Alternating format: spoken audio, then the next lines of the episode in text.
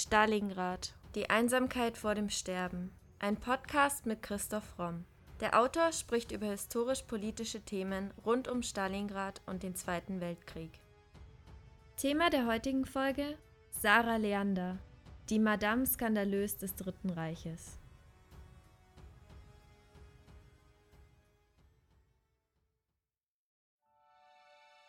Natürlich hat diese Stimme und diese Frau und diese Figur und ihre Filme auch immer polarisiert. Jemand, der so geliebt wird, wird dann von genauso vielen Menschen auch abgelehnt. Man hat sie einfach immer wieder reduziert oder versucht zu reduzieren. Nazi-Diva. So spricht Paul Seiler, ein Experte auf dem Gebiet, Sarah Leander. Sie selbst sagte, ich bin die Leander, das muss reichen. Ich weiß selbst nicht, was ich bin. Wer war Sarah Leander denn wirklich? Sarah Leander wird am 15. März 1907 als Tochter eines Instrumentenbauers und Grundstücksmaklers Anders Lorenz Sebastian und der Hausfrau Mathilda Ulrika Hedberg geboren. Eine Urgroßmutter väterlicherseits stammte aus Hamburg.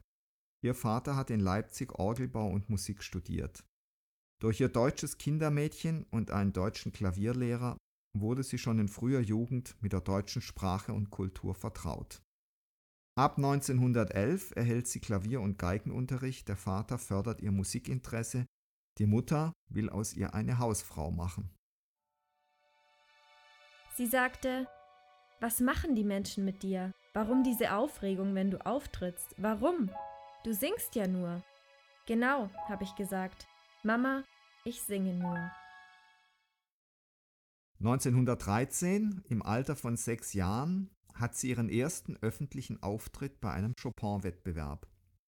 Bis 1922 besucht sie ein schwedisches Gymnasium, dann zwei Jahre Aufenthalt in Riga, wo sie ihr Deutsch perfektionierte.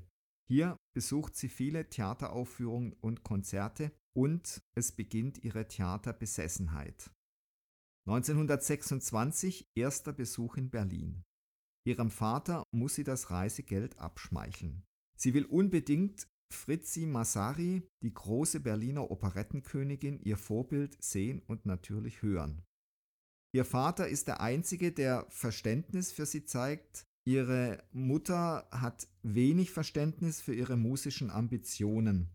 Die Mutter vertritt strenge protestantische Moral- und Pflichtauffassungen reagiert unwillig auf Sarahs Begeisterung für die Welt des Scheins. Trotzdem bewirbt sich Sarah im gleichen Jahr für die Rolle der Salome in der Oper von Oscar Wilde oder nach Oscar Wilde bei der Königlichen Schauspielschule Stockholm und fällt durch. Sie lernt den Schauspieler Niels Leander kennen, den sie bald darauf heiratet.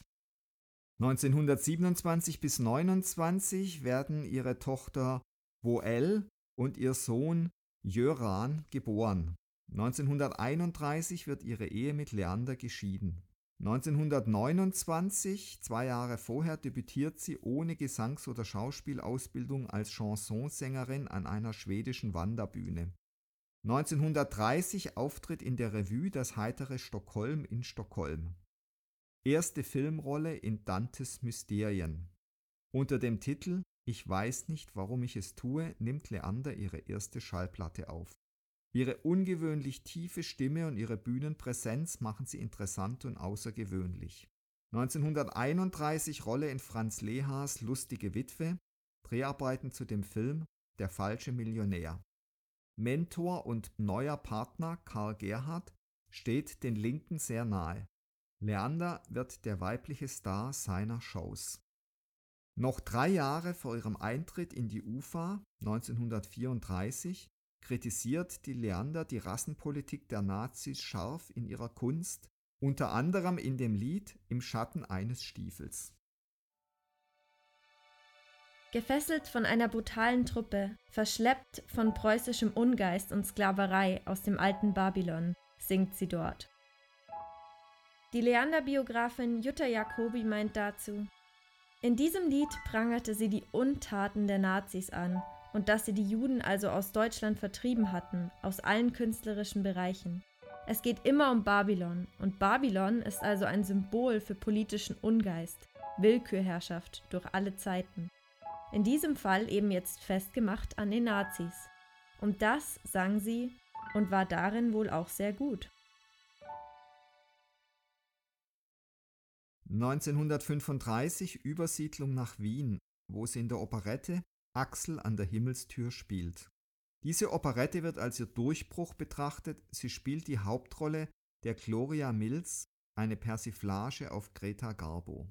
Zuvor versuchte sie in Konkurrenz mit der Garbo zu treten, schaffte aber den Übergang in den englischsprachigen Raum nicht. Später widerspricht sie. Sie sagt, es war kein Zufall, dass ich nach Deutschland kam. Für mich kam es gar nicht in Frage, nach England, Frankreich oder Amerika zu fahren, sondern Deutschland. Biegen und brechen, aber Deutschland. 1936 spielt sie die Hauptrolle in dem österreichischen Kriminalfilm Premiere. Aufgrund des Erfolgs dieses Films schließt die Leander einen Vertrag mit der Universum Film AG, also der UFA, ab. Diese will sie in Konkurrenz zu Marlene Dietrich und Greta Garbo als Weltstar aufbauen. Also sie wechselt jetzt wirklich die Seite und wie so oft geht eben Karriere und Geld vor Überzeugung, ganz offensichtlich. 1937 bis 1942 dreht die Leander zehn UFA-Filme, darunter Eine rauschende Ballnacht 1939 und Das Herz einer Königin 1940. Zur femme fatale stilisiert wird sie zu einem der beliebtesten und teuersten Stars der UFA. Ihre Filme sind zumeist an ausländische Schauplätze verlegte Melodramen, in denen sie die Illusion der schönen, leidenschaftlichen und selbstbewussten Frau verkörpert. Und es ist interessant, das Melodram war tatsächlich das Lieblingsgenre der Nazis und das wurde dann in den 90er Jahren auch im deutschen Fernsehen stark wiederbelebt und ist bis heute eines der Lieblingsgenres in Deutschland neben den ganzen Krimis. Also diese übersteigerte Darstellung von Emotion, von Dramatik bis hin zur Hysterie scheint was zu sein, was den Deutschen und ihrem Wesen sehr entgegenkommt. Leander selbst erachtet ihre Filme als Vorwand für ihre häufig als frivol aufgefassten Lieder. Die Lieder aus ihren Filmen Kann denn Liebe Sünde sein oder Ich weiß, es wird einmal ein Wunder geschehen werden in mehreren Sprachen aufgenommen. Sie sind weltweit erfolgreich. Sie gilt als Star der Nazi-Propaganda und Josef Goebbels verehrt sie. Ab 1939 wird sie von der schwedischen Sicherheitspolizei überwacht. Es ist fraglich, inwiefern Leander die UFA prägte oder umgekehrt. Die UFA sah zu, dass sie mit Alltäglichem mit Politik in Deutschland nur bruchstückhaft in Verbindung trat.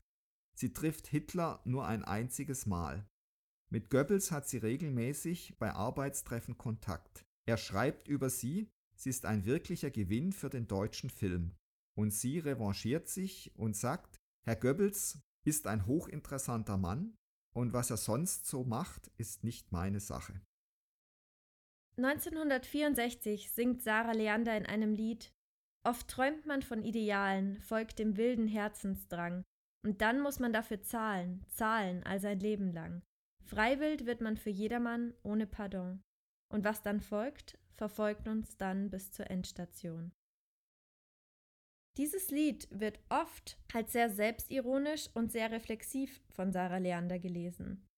Historiker stellen sich immer wieder die Frage, inwiefern Leander unter der Stilisierung als Nazi-Ikone gelitten haben könnte und wie sie moralisch eigentlich gestellt war. Bis heute wird sie nur teilweise als Propagandasängerin verschrien.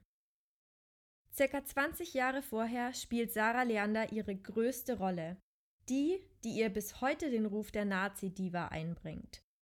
In Die große Liebe spielt sie eine Frau, die sich in einen Offizier der Luftwaffe verliebt und ihre Liebe immer wieder dem Krieg unterordnet. Den Film Die große Liebe haben wir auch in Folge 62 unseres Podcasts beleuchtet, der Folge Liebe zwischen Wahn und Wehrmacht. Im selben Jahr dichtet Bruno Balz den Text zu Davon geht die Welt nicht unter, ein Lied, das Sarah Leander Weltruhm einbrachte. Das hört sich so an. Ich bin so allein.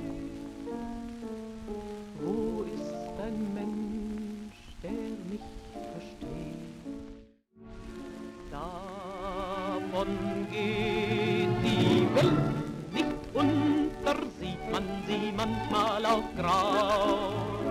Einmal wird sie wieder bunter, einmal wird sie wieder himmelblau. Geht mal drüber und es fällt auf, dass die Leander das gleiche rollende R singt, das ja auch Hitler in seiner Sprache verwendet. Offensichtlich kam dieses rollende R bei den Deutschen ungewöhnlich gut an. 1939, sechs Jahre nach der Machtergreifung der Nazis, schreibt Leander in einem Brief, dass ihre Gefühle für ihre deutschen Freunde noch stärker geworden seien. Im Gegensatz dazu parodiert sie allerdings die Machthaber auf regimeutreue Art und Weise. Sie wird von der Gestapo überwacht, die Nazis trauen ihrer Diva nicht. Nachdem ihre Briefe nach Schweden abgefangen wurden, wird Leander von der Gestapo verhört. Sie äußert sich nie weiter dazu, wie zu vielem anderen auch. In der Öffentlichkeit wird sie weiterhin als Star stilisiert, verkörpert aber keinesfalls, und das ist wirklich interessant, das Nazi-Frauenbild. Sie ist begehrenswert und sündhaft, verkörpert Exzesse und steht allein durch ihre Berufstätigkeit im krassen Gegensatz zur traditionellen deutschen Frau. Der Filmwissenschaftler Georg Seslen analysiert. Unser gängiges Modell ist auch zu sagen, Sarah Leander war sozusagen ein Gift, was die Nazis ein bisschen erlaubt haben.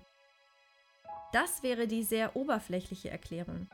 Und dann kommt eine vielleicht sehr gefährliche Vorstellung.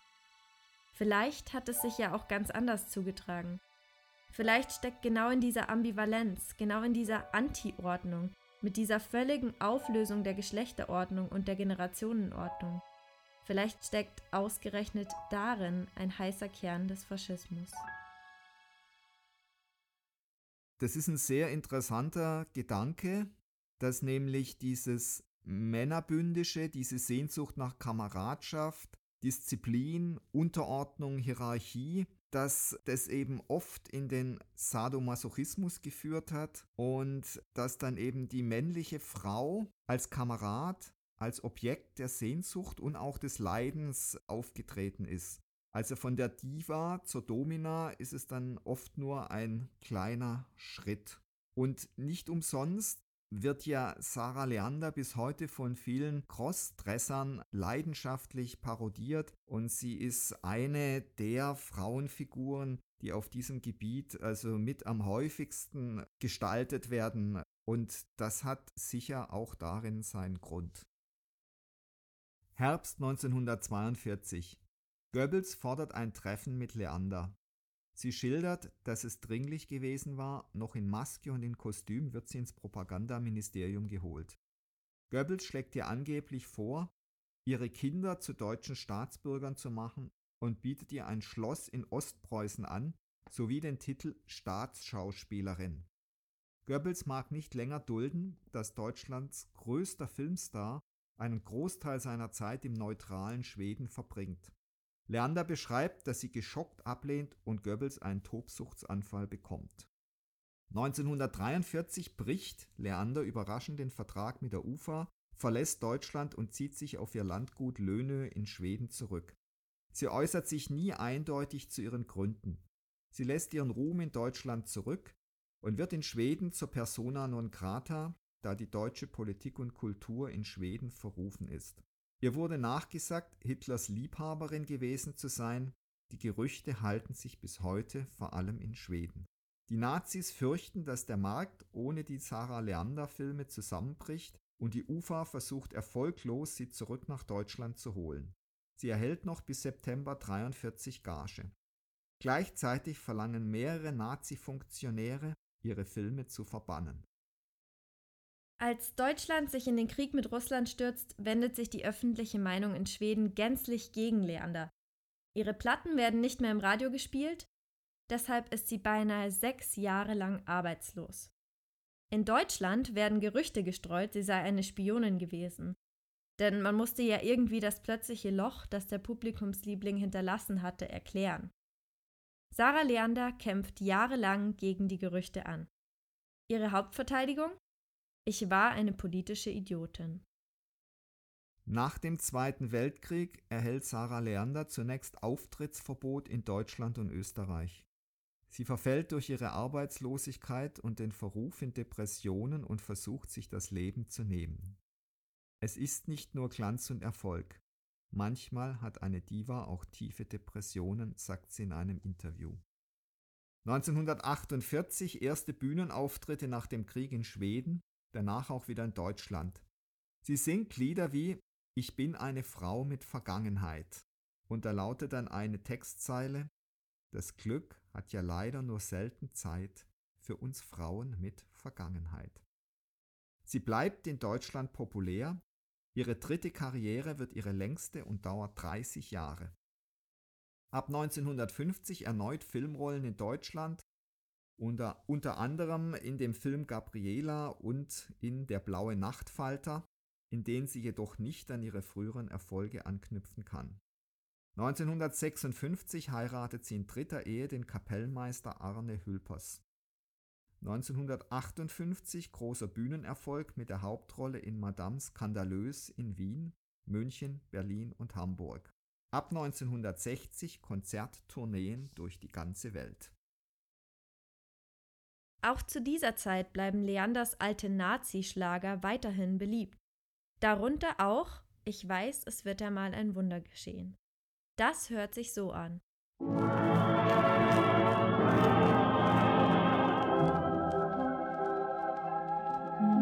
Ich weiß, es wird einmal ein Wunder geschehen und dann werden tausend Märchen wahr.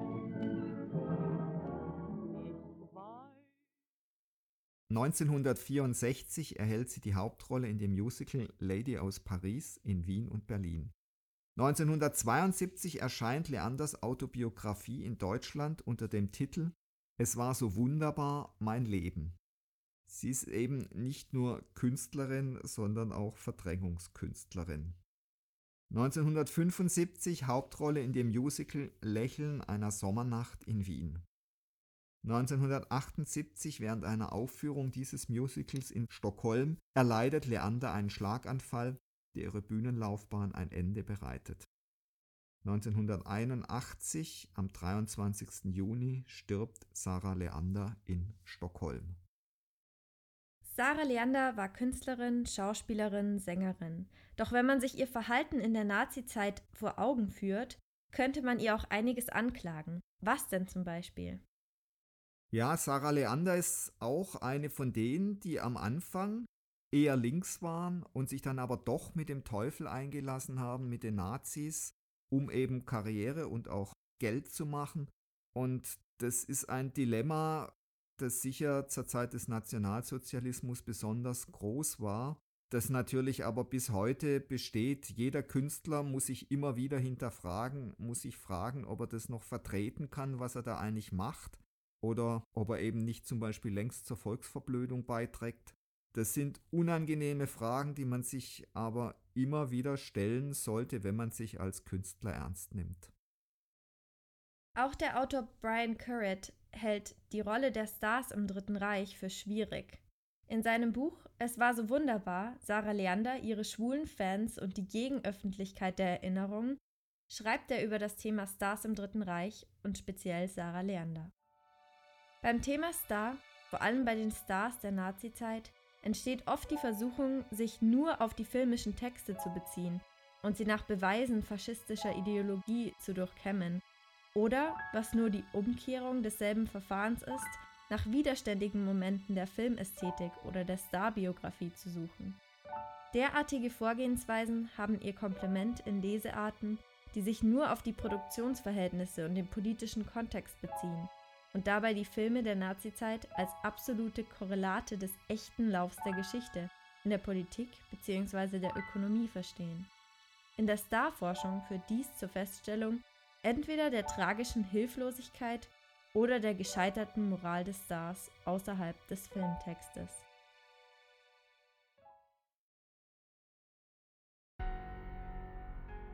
Das war Folge 83 unseres Podcasts Stalingrad, die Einsamkeit vor dem Sterben. Vielen Dank fürs Zuhören. Wenn euch unser Podcast gefällt, würden wir uns sehr freuen, wenn ihr uns mit dem Kauf unserer Bücher unterstützt. Neben dem Historienroman Stalingrad, Die Einsamkeit vor dem Sterben, ist auch die Gesellschafts- und Mediensatire Das Albtraumschiff, Odyssee eines Drehbuchautors im Primero Verlag erschienen. Wie viele tausend Stalingrad-Zuhörer bereits bestätigen, es lohnt sich.